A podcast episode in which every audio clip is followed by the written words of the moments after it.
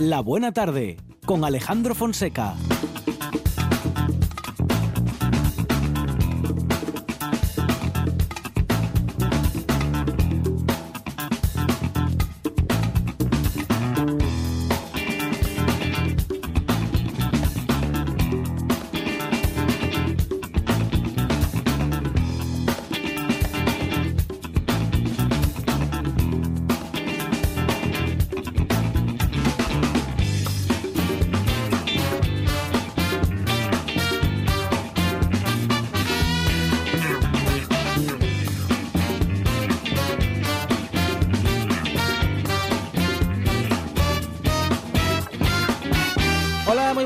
Son las 4 y 7 minutos de la tarde y esta es la radio del Principado de Asturias. Y con Marshall McLuhan en comprender los medios de comunicación que la radio afecta a la gente de una forma muy íntima, de tú a tú, y ofrece todo un mundo de comunicación silenciosa entre el escritor locutor y el oyente.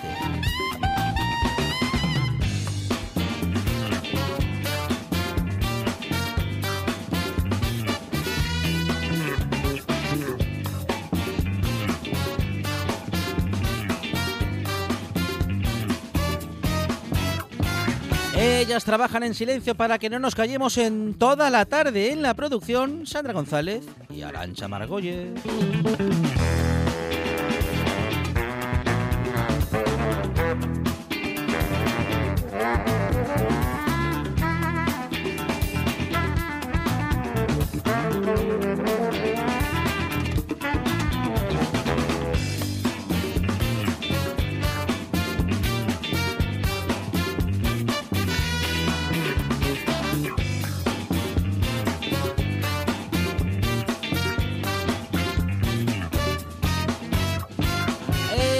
Al menos dos eh, relaciones íntimas, una con la radio y otra con el humor y con muchas ganas siempre de combinarlos. Él es Monchi Álvarez.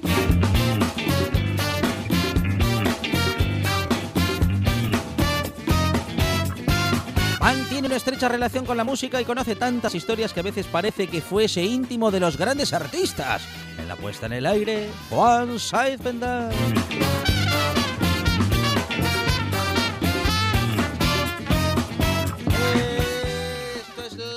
Tarde y hasta las 8. Dice así.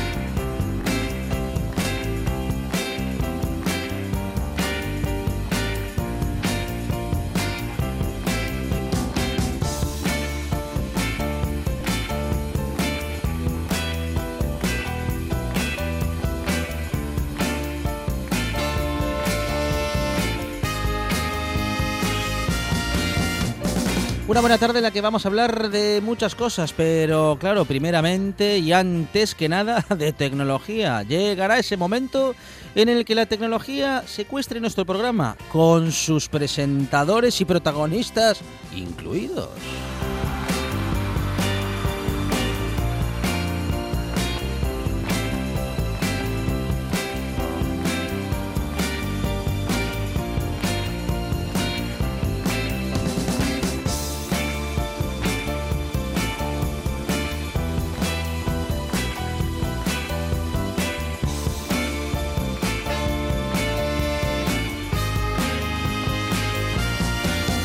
No solo de tecnología vive la radio, también vamos a hablar de literatura. Claro, hoy llegará Pedro Menéndez y con él vamos a hablar de literatura y también con Carlota Suárez, que llega preparada como siempre para rescatar palabras y descubrir otras.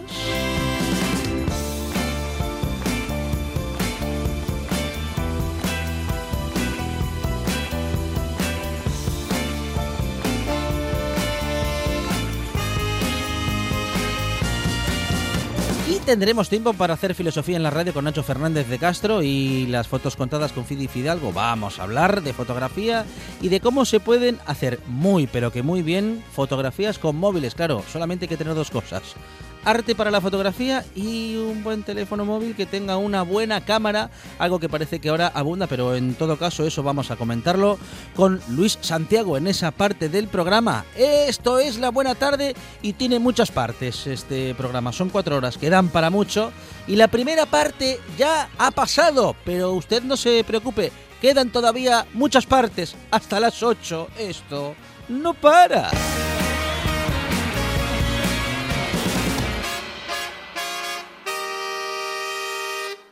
Gusta la buena tarde. Strumming my pain with his fingers, singing my life with his words, killing me softly with his song, killing me softly with his song, telling my whole life with his words, killing me softly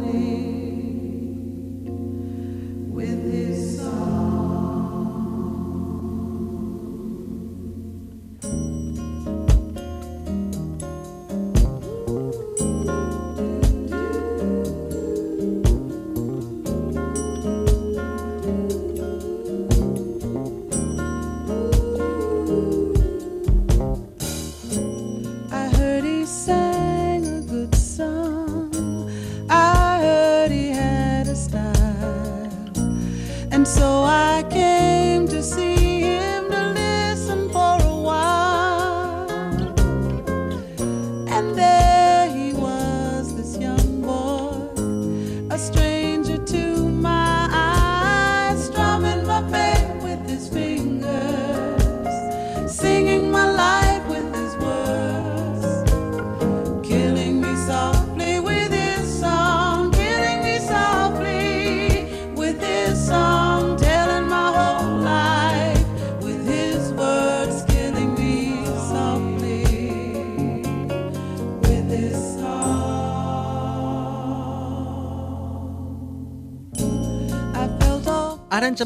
Buenas tardes. Buenas tardes, Alejandro Fonseca. Tal día como hoy, pero de 1837, murió en duelo Alexander Pushkin, quien solo creía en Dios, en Rusia y en su pistola. Sí. Aquella vez no funcionó del todo bien. Mm, me parece que le fallaron los tres el mismo día. Sí, le fallaron por lo menos la pistola y Dios seguro. Monchi Álvarez, buenas tardes. País Astur, familia de la buena tarde, universo mundo. Aquí seguimos en RPA. Retiren los pepitos de añojo. Y Juan Saez Pendas, buenas tardes. ¿Qué tal? Buenas tardes a todos. Aquí estamos con una de esas canciones, Juan Saez, que han sido muy versionadas y que muchos de nuestros oyentes seguramente mm, habrán conocido En la ducha. eh, más en las nuevas versiones que Bueno, en yo- esta que es Yo la ori- diría a otro lugar. Esta es la original. No. Tampoco es la original.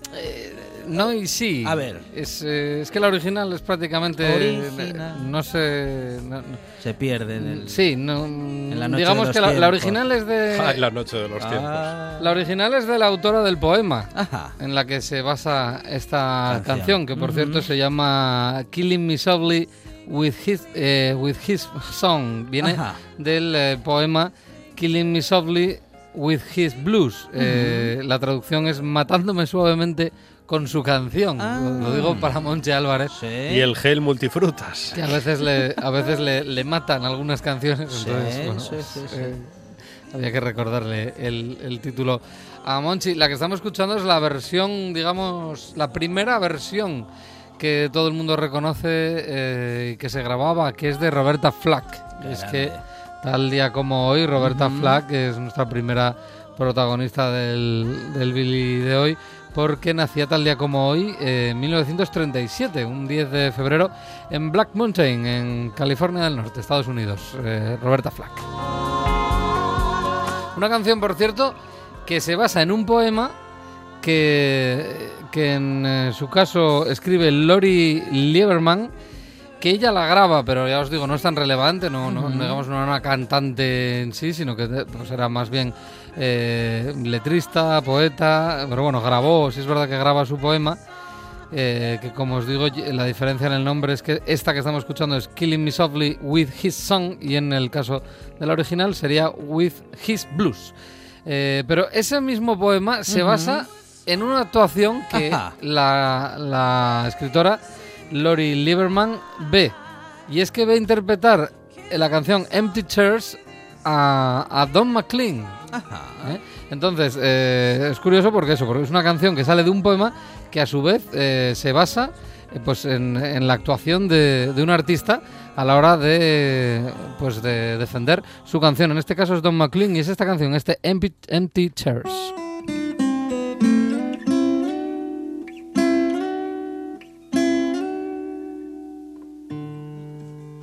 I feel a trembling tingle of a sleepless night creep through my fingers, and the moon is bright.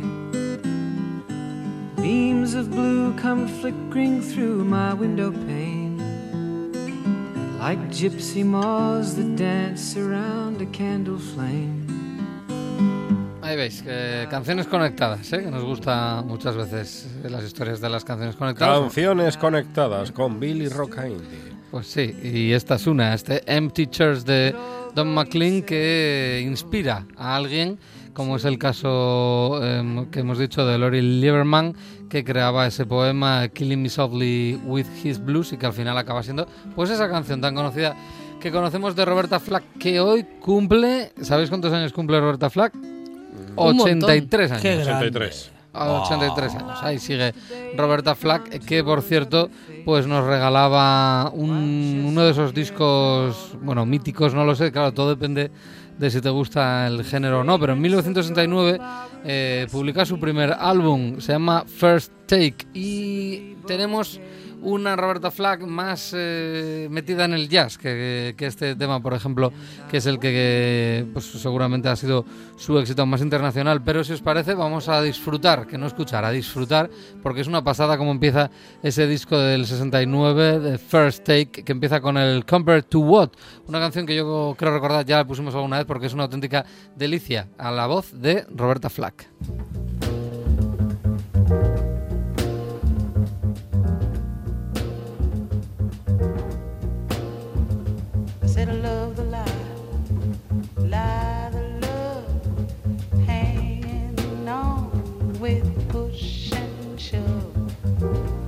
Possession is the motivation, hanging up the whole damn nation.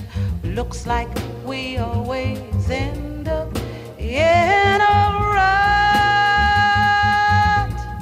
trying to make it real. But compared to what? Slaughterhouse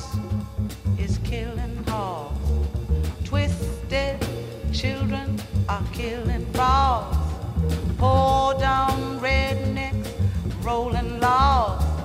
Tired old ladies are kissing dogs.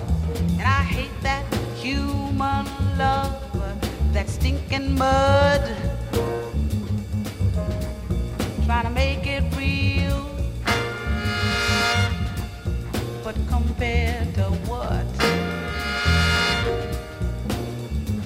Said the president, he's got his war.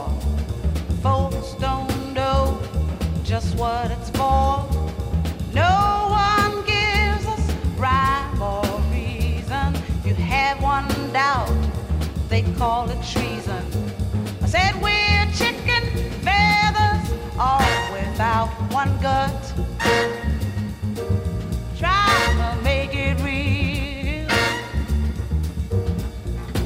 Impresionante, Juan Saez. Buenísimo. La banda, la voz, la canción. Bueno, es un disco editado por Atlantic Records, eso ya debería de, de decirnos bastante porque Atlantic pues es uno de los, si no el gran sello, uno de los grandes sellos y los cuales pues en esos años 50, 60, esto estamos hablando de finales del 60, de los 60, el último año de esa década, en el 69, pues claro, la, la- la plantilla, por ejemplo, en la banda que acompaña aquí a Roberta Flack, pues es, aparte de genial, muy extensa. De hecho, no me voy a, a meter a nombrarlos a todos porque es un montón. Además, habría que ir diferenciando unas pistas y otras. eh, eh, colaboran eh, pues con diferentes instrumentos en algunas canciones, en otras no, con lo cual, bueno, a veces eso lleva mucho tiempo. Pero en el caso de este Compared to What, en la primera canción que abre el disco, sí destacar la labor de Ron Carter, que es el que toca el contrabajo, que lleva una base de contrabajo, esta canción impresionante. Esta canción, eh, a esta le sigue eh, otro tema mítico, yo creo, en el que muchos, eh, pues cuando oímos eh, el nombre de Roberta Flack, piensas en, en qué? En Los Angelitos Negros de, de Roberta Flack. Esa versión que hizo fantástica en este disco eh, del 69, en este First Take, eh, el primer álbum, el álbum debut de Roberta Flack, que nos regalaba temas como este. Aquí, claro, la banda pues es importante, lógicamente.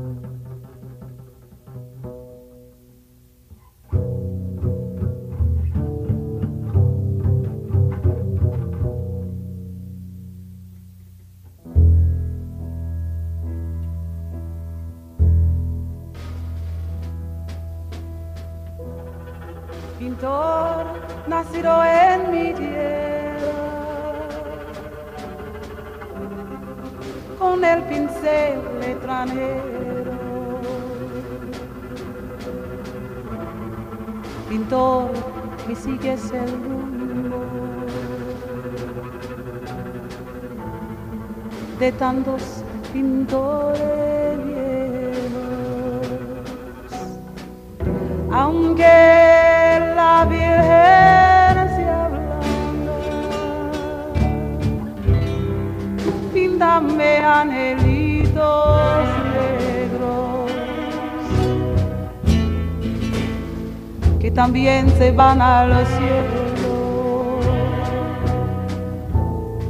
Todos los negritos buenos. Pintar si pintas con amor, porque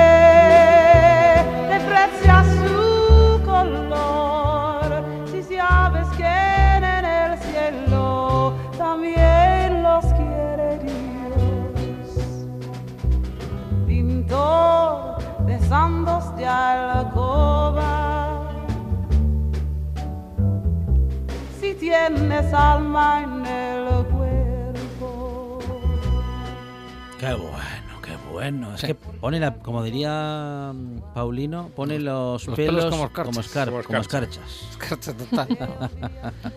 Ay, es eh, es, eh, brillante el, el primer álbum de Roberta Flack. Para mí el, el mejor y eso que mm, quizás temas de, en este en este LP que son más, más reconocidos a la larga de Roberta Flack, como es el caso, por ejemplo, de First Time Ever I Saw Your Face. Es una canción que también le dio mucho éxito, pero a mí me parece más brillante estas dos, las dos primeras del, del LP de ese First Take de 1969, el debut de Roberta Flack, que hoy cumple 83 magníficos años. Y de este tempo tan tranquilo de Los Angelitos Negros de Roberta Flack, eh, nos vamos a ir a otra cosa que no necesita ningún tipo de presentación. Y que tal día, que tal día como hoy, eso sí, tal día como hoy, eh, un artista llamado, o ma- mejor dicho, ape- apellidado Pennyman, que así mantengo la incertidumbre. Sí. Richard Pennyman eh, grababa en Uy. Nueva Orleans, grababa esto que va a ser uno de los grandes, grandes temas del rock and roll.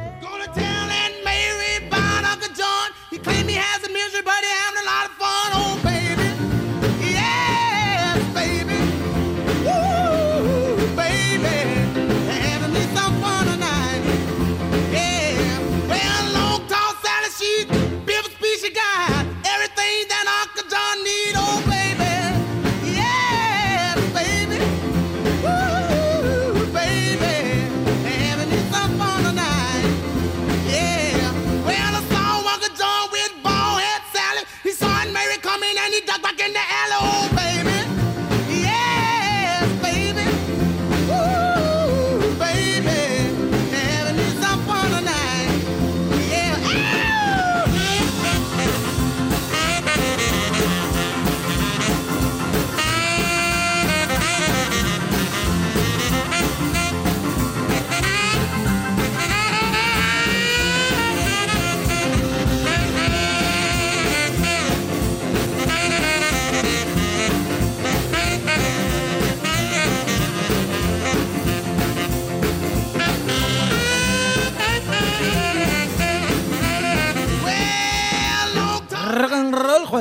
Buah, una de las mejores, seguramente. Además con ese pedazo de solo de saxo, que no todos son solos de guitarra en el rock and roll. Long Tall Sally, una de esas, eh, pues, de, de esos estándares de- del rock and roll. Han hecho versiones desde el 56. En marzo del 56 se publica este Long Tall Sally que estamos escuchando, que tal día como hoy eh, grababa Little Richard exactamente un 10 de febrero de 1956. Se publicará en marzo.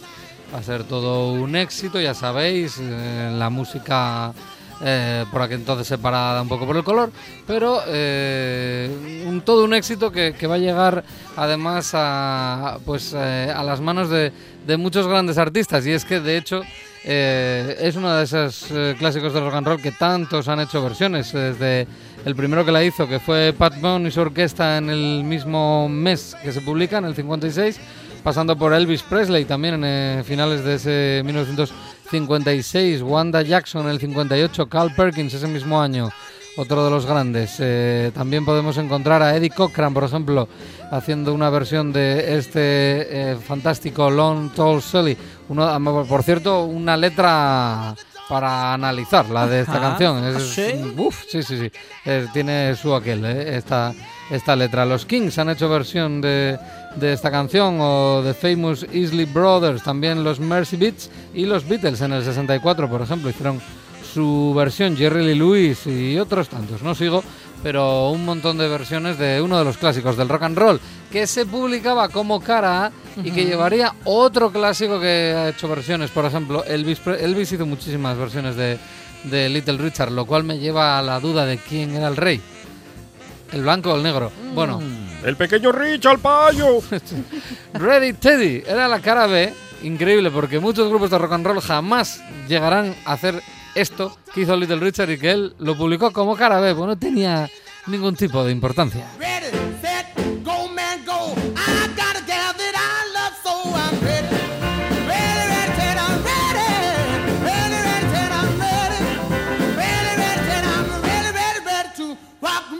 Going to the corner, pick up my sweetie pie. She's my rock and roll baby. She's the apple of my eye.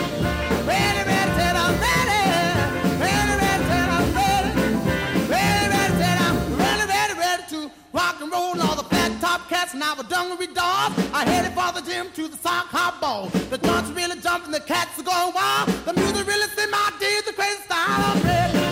Ready, ready, set, I'm ready. Woo! Ready, ready, set, I'm ready. Ready, ready, set, I'm ready, ready, ready to rock and roll. Pues ¡Qué fuerza, demos gracias a, a Little Richard por Sí. haber entrado a grabar el 10 de febrero de 1956 esto que estamos escuchando. Que a los que nos gusta el rock and roll es eh, más sagrado que, que otras cosas. Bueno, pues el, el caso es ese. Hoy, aparte del nacimiento de Roberta Flack, tenemos, eh, como ya sabéis, la fecha que a mí me gusta, la de cuando se grabó. Que es, eso sí que es irrepetible, porque tú puedes retrasar un día la publicación, pero el día que alguien entra a grabar, ese solo va a ser ese día. Y ese fue el día que lo grabó, un 10 de febrero. Grabó dos de los grandes. Bueno, no tengo ahora mismo el dato si Ready Teddy también se graba ese mismo día, aunque podría ser bastante probable, porque entre otras cosas los músicos son los mismos, con lo cual podría haber sido la misma sesión de grabación. Pero desde luego, el Autumn Sally, que es un tema todavía más famoso de Little Richard, sí se grababa un 10 de febrero, un día como hoy, del 56.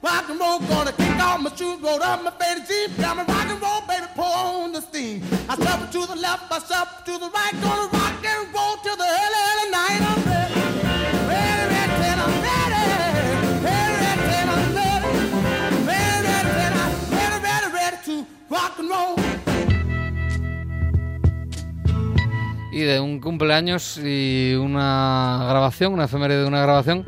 Bueno, pues a, a una efeméride también de una publicación de un disco recopilatorio. No solemos hacerlo, pero en este caso es sin duda el mejor eh, álbum recopilatorio de Buffalo Springfield.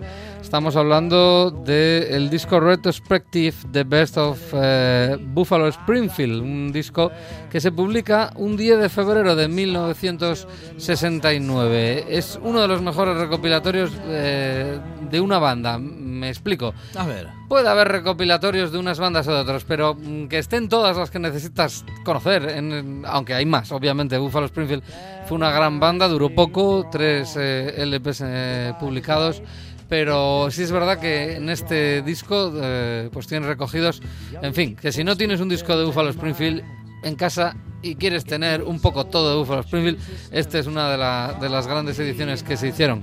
Eh, publicado en España, además, se puede encontrar bastante fácil en las tiendas de LPs en, en el país. Empieza con, con esta, obviamente.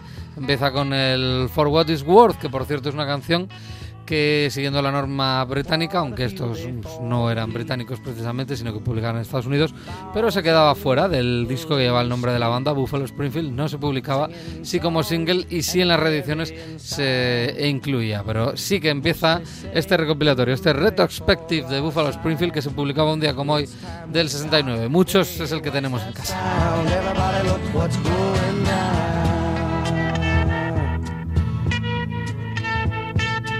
Empieza probablemente con la mejor y sigue probablemente con la segunda mejor.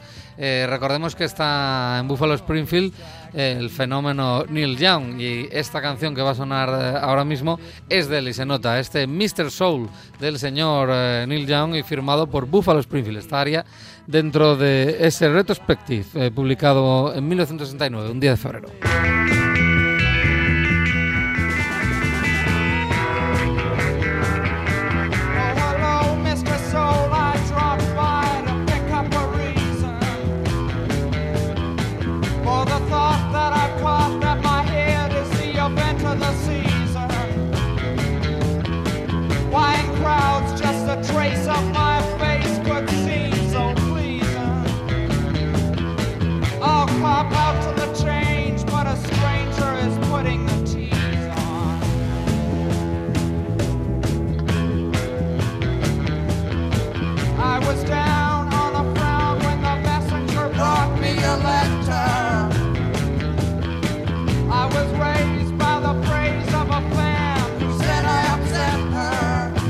Veis aquí, por ejemplo, en, eh, de una pista a otra, de la primera a la segunda, ya saltas del Buffalo Springfield, el primer disco, al Buffalo Springfield Again, que es el, segundo disco de la banda, dos de los, de los clásicos. Bueno, yo os digo, como fue publicado en España con, con edición de, de aquí, pues es fácil de encontrar y bueno, pues eh, puestos a rescatar un recopilatorio, ¿por qué no este? Retrospective, publicado un día como hoy, en 1969.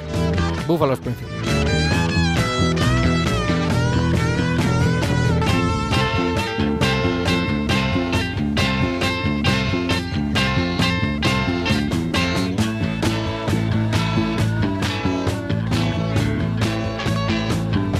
Grandes canciones, siempre grandes historias de la música en esta buena tarde para empezar toda una tarde de radio. Juan Saiz, gracias. Hasta luego a todos.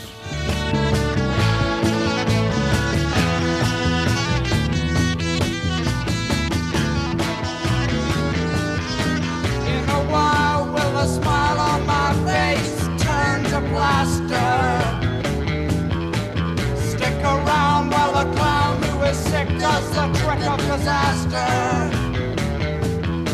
For the race of my head and my face is moving much faster.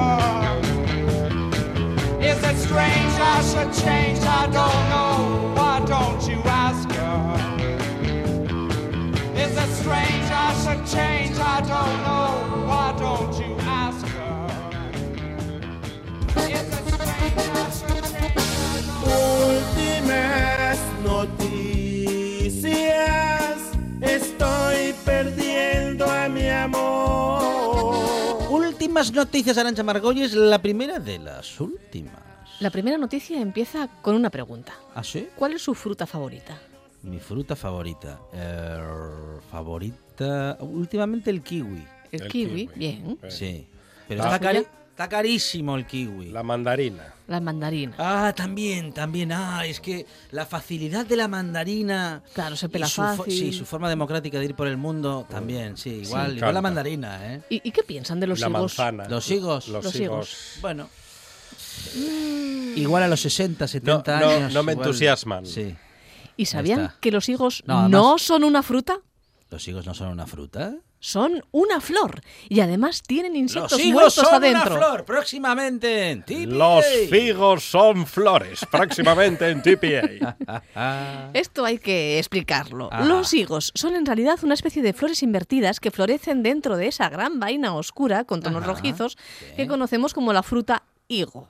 Cada flor produce un único fruto, de Sí. cáscara dura y una sola semilla llamada aquenio. Por lo tanto, el higo está formado por múltiples aquenios que son los que le dan esa textura crujientita, eso que se mete entre los dientes, Ya. tan desagradable. Ah, Mm. Luego vas a por el mondadientes. Qué porquería. Sí. Y escarbas. Ahora me acuerdo, porque ahora recuerdo por qué no me gustan tanto los higos. No, pero si están dulces, están ahí. ¿Seguro? Si están en su punto. ¿Le gustan o no le gustan? Yo ¿En qué sigo, quedan? ¿eh? Sí, cuando están en su punto. Luego sí. la noticia No, se pero- desarrolla. Pero higos. Espere, que hay más no sorpresas. son los, los, pa- los, los que. pas- los pasos, ¿no? Los pasos. No. No, claro. El, el Mm. que está, el fresquín. Eh. Bien dulce. Hay más sorpresas, Fonseca. Sí. La cuestión es que para que el fruto se forme es necesario que ocurra un proceso de polinización especial. Esto depende de la avispa, que transporta el material Sí, genético, me- permite la reproducción. Me temo que va a venir etcétera, una información que no me va a gustar. Las avispas no podrían vivir sin ¿Eh? los higos tampoco, es, es un quiz pro quo, Ajá. porque las avispas depositan sus larvas en el interior de la fruta. Ah, ya, ya, ya bonito. empezamos a entrar en el meollo, ¿verdad? Mm. Es lo que le da el sabor. La larva. Cuanto más dulce, más larva de avispa. Lo que ocurre ¿O es no? que hay una relación interracial, podríamos Ajá. decirlo Oh, así. Sí. Qué bonito. La avispa hembra se mete en el higo masculino, Ajá. pone los huevos dentro del higo macho, Sí. que tiene una forma especial, de hecho, para albergar ¿Ah, sí? los huevos de la Ah, no avispa. Estamos subiditos de tono a estas horas. Mientras se introduce en el higo, Sí. la avispa generalmente pierde sus alas y sus Ajá. antenas, Ah, mire. por lo que, claro, se queda encerradita ahí la Probe, pobre claro. Ah. y muere dentro del frutoso ataúd. Sí. Muere ahí en el figo. Mueren en el higo. Allí dentro del figo nacen las crías de avispa, que nacen sin alas, eh, porque lo único que tienen que hacer es procrear con las crías de avispa hembras, Mm. mm, hermanos y hermanas, todos Sí, juntos ahí sí. al mogollón. Todos en el higo, en el mismo higo. Y los que acaban saliendo son las crías hembras, que salen del higo llevándose consigo el polen para, para continuar con este ciclo. Miembros de una Claro. higuera. ¿Qué problema hay? Eso claro, digo yo. ahí quedan las, las sea, avispas macho Que nos después acabamos del- de enterar que las avispas salen del higo. salen del higo, sí. ¿eh? Bueno, de, Sí. dicho así hay que desarrollarlo Y porque ahí, y ahí aquel Sí. señor que no se deja de rascar, no sé por qué. Es que habla, escucha hablar de higos y le viene y le da por rascar. Sí.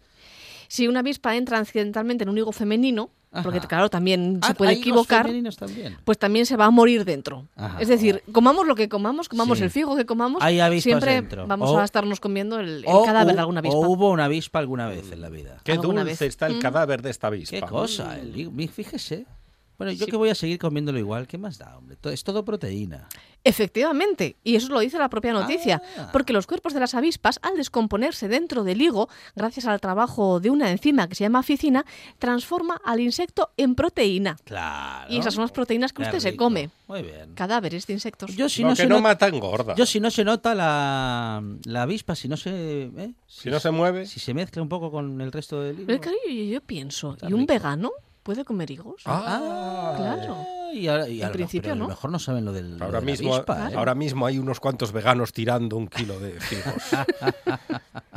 Por favor, no los tiréis. Dad, hay que dárselos a Kenneth Pettit para que haga mermeladas. sí, por favor.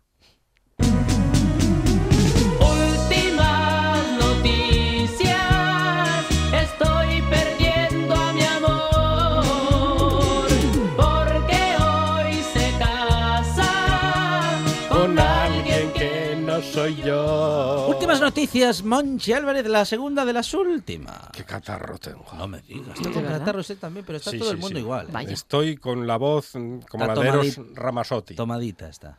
Y- pero sexy también un poco. Sí. ¿A ustedes les duele la espalda? Al- frecuentemente, sí. Depende, sí, a la mañana mucho, casi siempre. Sí.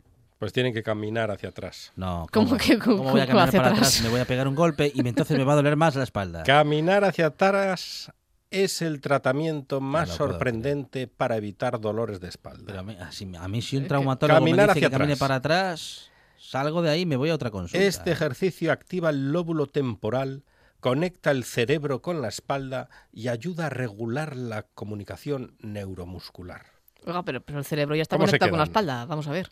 La doctora Sola que no quiere compañía. Sí. Trata a deportistas como Y come- Jorge. no, y come higos también, aunque no lo, No lo sabemos. Come muchos higos. Trata a deportistas como Jorge Lorenzo. Ajá. Doctora Jorge Lorenzo será pediatra. Sí. E insiste que la salud del cerebro se proyecta en la espalda. Ajá, ¿sí?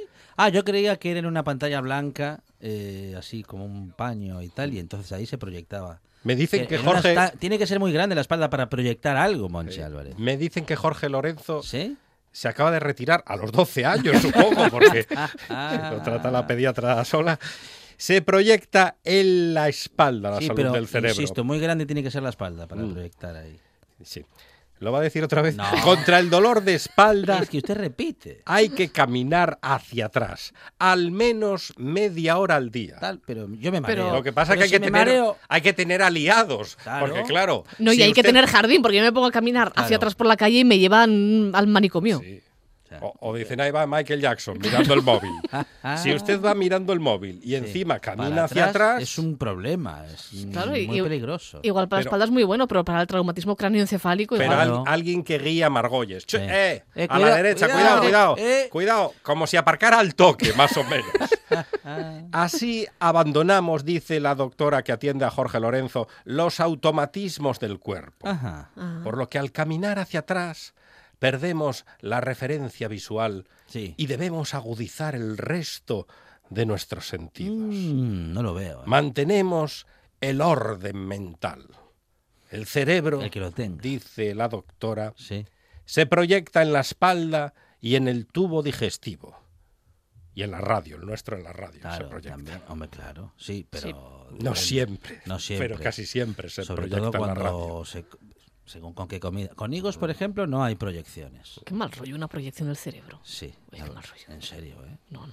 Ah, Yo y-. Mire si, si, si, si empiezan a proyectar ahora lo que uno lleva en la cabeza. Ay, por Dios. Caminando hacia atrás. Todo lo que uno no quiere contar que se Mm. proyecte en una pantalla. Uf, qué peligro. Qué peligro. Eso ya no pasa en Telecinco. ¿No? Ah, sí. Ay, por eso, por eso. Por eso.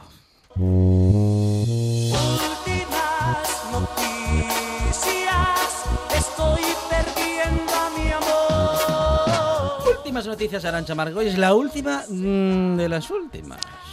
A ver, que esto es serio. A ver, uh. Pónganse serios. Nosotros estamos serios siempre. Aquilino Ramírez, seriedad, por favor. La policía encuentra drogas en una bolsa ¡Agua, agua! con la etiqueta, la bolsa, Sí, la etiqueta de la bolsa. ¡Ay, la policía! que sí. ponía bolsa llena de drogas. Ah, sí, directamente. Estaba con la descripción. Por Ah, lo no. menos saben leer.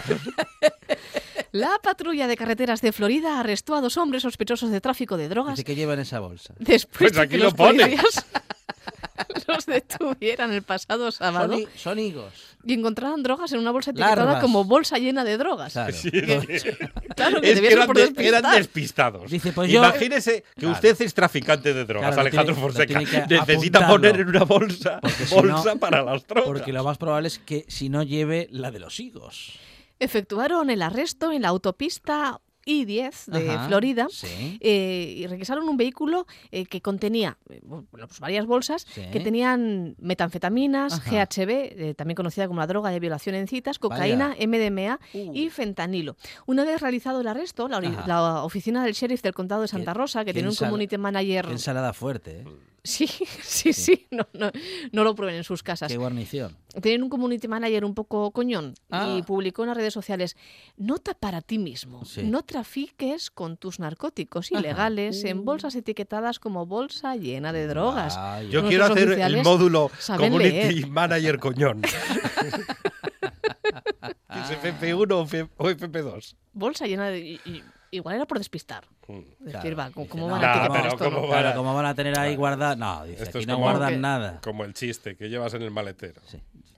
¿Se acuerdan del Que chiste? voy a llevar, sí, hombre. Sí. Claro. No lo hagan. ¿El qué? Si trafican con MDMA, No, no, etiqueten, no, no, no pongan, etiqueten. pongan pollo, por No, ejemplo, sí. la Si bolsa acaso, de pollo. Botiquín Si Mm. acaso podríamos Ibuprofeno. traficar, qué sé yo, con higos, por ejemplo. con sueños. Por ejemplo. En la radio traficamos con sueños. Ya- se nos puso romántico, Qué hombre. bonito le quedó. Monchi Álvarez Arancha Margolles, gracias. Gracias.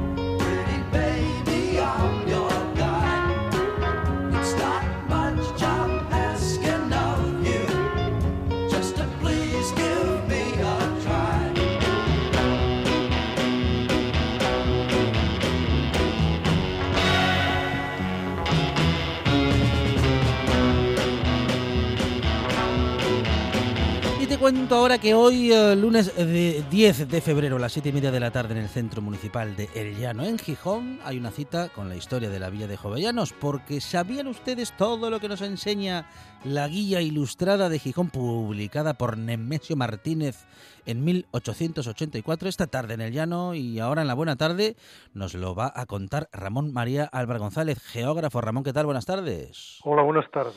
Bueno, Ramón, ¿cómo se gesta la guía ilustrada de Gijón y qué representa para el conocimiento que tenemos hoy sobre la ciudad? La guía ilustrada de la vía y puerto de Gijón es obra de un grabador y dibujante nacido en Oviedo en 1847 que fue Nemesio Martínez Sienra. Nemesio Martínez Sienra, Sienra estudió eh, dibujo y grabado en la Escuela de Bellas Artes de Oviedo.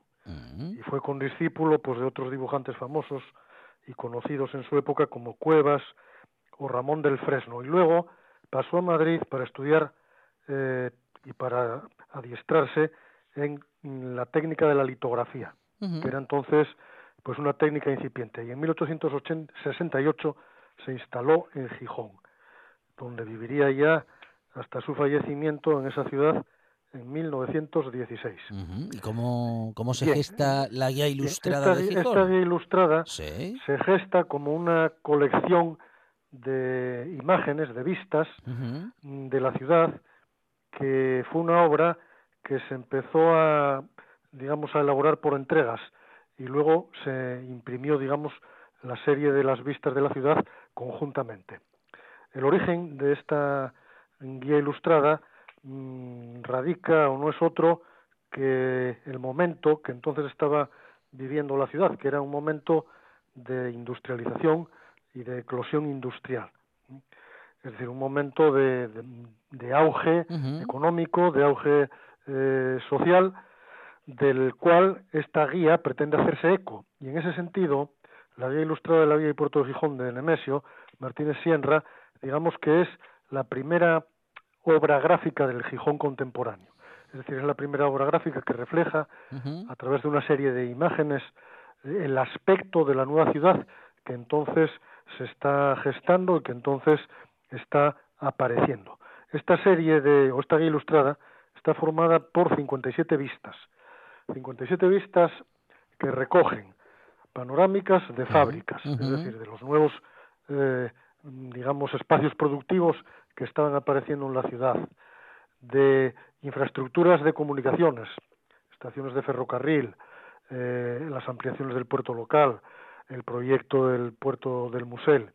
Aparecen también vistas de nuevos edificios o de, o de edificios de uso público, tanto de promoción eh, privada, como por ejemplo teatros, eh, mercados, como de promoción pública, como por ejemplo pues casas consistoriales, etcétera. Es decir, edificios institucionales que caracterizan o que van a dar la nueva imagen de, de la ciudad. ¿Y era, era muy diferente aquella ciudad de la de hoy o por mayor comparación distaba más el Gijón de 1800 del de 1884 que el de 1884 respecto del de hoy?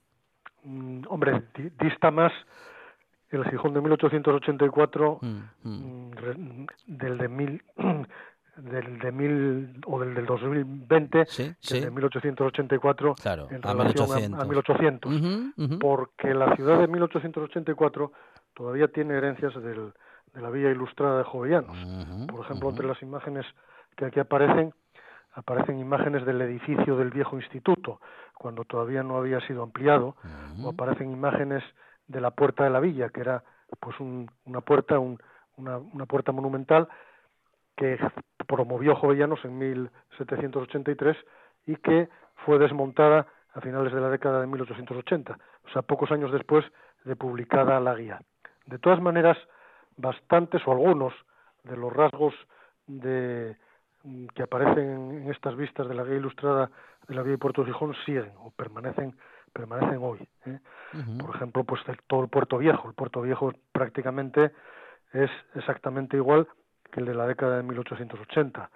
Edificios públicos como el edificio de las casas consistoriales y la plaza que se abre delante de ellas, pues es también el mismo espacio, de manera que efectivamente hay elementos de continuidad, aunque otras muchas imágenes de las que aparecen en esta guía pues son historia ya, ¿no? Bueno, otros edificios eh, como la colegiata, la casa natal de Jovellanos, el También, antiguo sí, instituto, sí. Sí, siguen prácticamente igual. Es mágico. ¿no? Ver estos dibujos y, y poder reconocer Y por- tres o cuatro, mm, en fin, edificios, tres o cuatro ubicaciones que están lógicamente en el sitio y exactamente igual que entonces. Sí, sí, que efectivamente, pues desde finales del siglo XVIII Mm. eh, permanecen en el mismo sitio y tienen una continuidad, aunque los usos pues de esos edificios hayan cambiado. Pero sí, efectivamente, pues la imagen del puerto local y del Palacio de Revillagigedo y la Colegiata o la imagen de la casa natal de Jovellanos, pues son afortunadamente pues imágenes eh, permanentes. Y la iglesia parroquial, la de La San- iglesia parroquial de, Sí. de, de San Pedro no, porque, claro, la de San Pedro la vemos, pero no es la misma. no es la misma Ramón. porque la iglesia parroquial que retrata o que eh, litografía Nemesio Martínez Sierra, como sabemos, fue volada en el en agosto de 1936. De manera que la iglesia actual pues es una iglesia que se abrió al culto en 1954, hace ahora 65 o 66 años. Y ah, ha influido mucho la, bueno, la contienda civil en el cambio del urbanismo gijonés.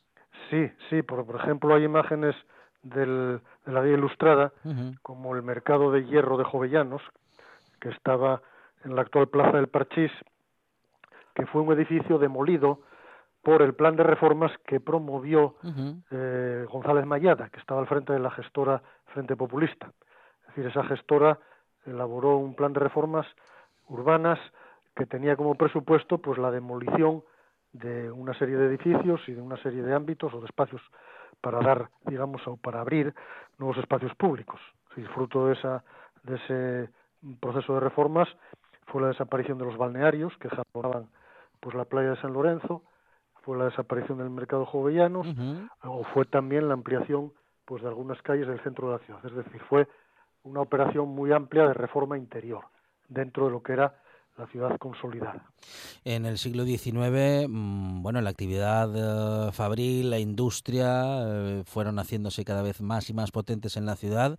Eso ha contribuido, bueno, pues al desarrollo en una primera instancia y luego ya en el siglo XX eh, es cuando ya llega el cambio, en fin, arquitectónico más mm, definitivo, ¿no? Para la ciudad y se nos llena de viviendas, de edificios y de oficinas Gijón, exactamente más bien hacia qué parte del siglo XX.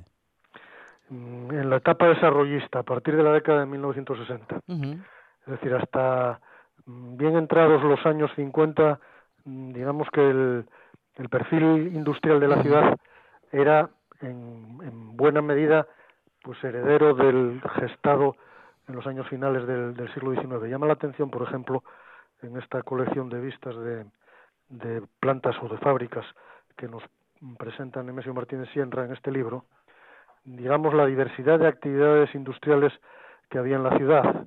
En la ciudad había pues una planta siderúrgica, que era la de Moreda, había una fábrica de vidrios, la fábrica de la industria, habría una fábrica de loza, la fábrica de loza del Natahoyo, habría fábricas del, ramo alimentario, había astilleros, había una, digamos, una, un perfil industrial muy polifuncional, que en el siglo XIX, digamos, eh, o en el siglo XX, perdón, se restringe se limita, cambiando de escala, naturalmente, porque como es natural, la actividad siderúrgica actual no tiene nada que ver con la de hace 150 años. Y en ese sentido, pues digamos que hay un, un estrechamiento del perfil industrial de la ciudad, con la desaparición de muchas actividades industriales que se habían gestado en el XIX y con la reutilización pues de los espacios vacantes industriales del siglo XIX pues como espacios residenciales. Lógicamente, al haber crecido la población mucho a partir de la década de 1960, que es un fenómeno común pues al resto de, la mayor parte de las ciudades españolas. Es la guía ilustrada de Gijón, que será repasada y comentada hoy por Ramón María Álvar González, como decíamos, eh, hacia las siete y media de la tarde en el Centro Municipal del Llano en Gijón. Ramón, eh, esa guía ilustrada fue la primera y es, bueno, pues un gran referente para saber cómo ha evolucionado la ciudad, cómo ha cambiado. Podríamos decir casi, casi, casi que de aquella ciudad quedan cuatro cosas. Nadie la reconocería, Ramón. Mm, Posiblemente no, no, no la reconocería. Por eso tiene interés el que este tipo de obras mm, tengan una cierta una cierta difusión, porque bueno forman parte pues del patrimonio histórico de, de la ciudad y de la memoria histórica colectiva de la ciudad también. Y es un buen repaso para saber qué cosas se hicieron bien y qué otras mm, podrían haberse hecho de otra manera. Efectivamente, también es un, un documento de trabajo para poder apuntar pues vías de actuación en el futuro. Ramón María Álvar González, catedrático de Geografía de la Universidad de Oviedo, hoy a las siete y media en el Centro Municipal del Llano, comentará la guía ilustrada de Gijón, eh, un trabajo eh, que a día de hoy sigue siendo fundamental eh, en la historia de la ciudad, publicada en 1884 por Nemesio Martínez Sienra. Ramón, muchísimas gracias y que vaya todo muy bien. Gracias a vosotros. Just to please give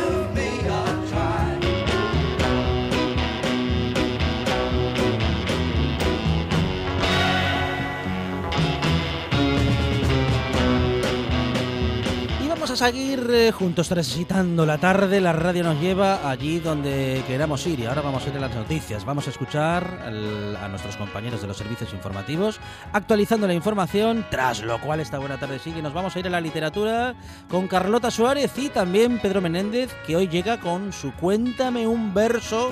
Muy bien acompañado. Esto es la buena tarde. Y sigue. Just be a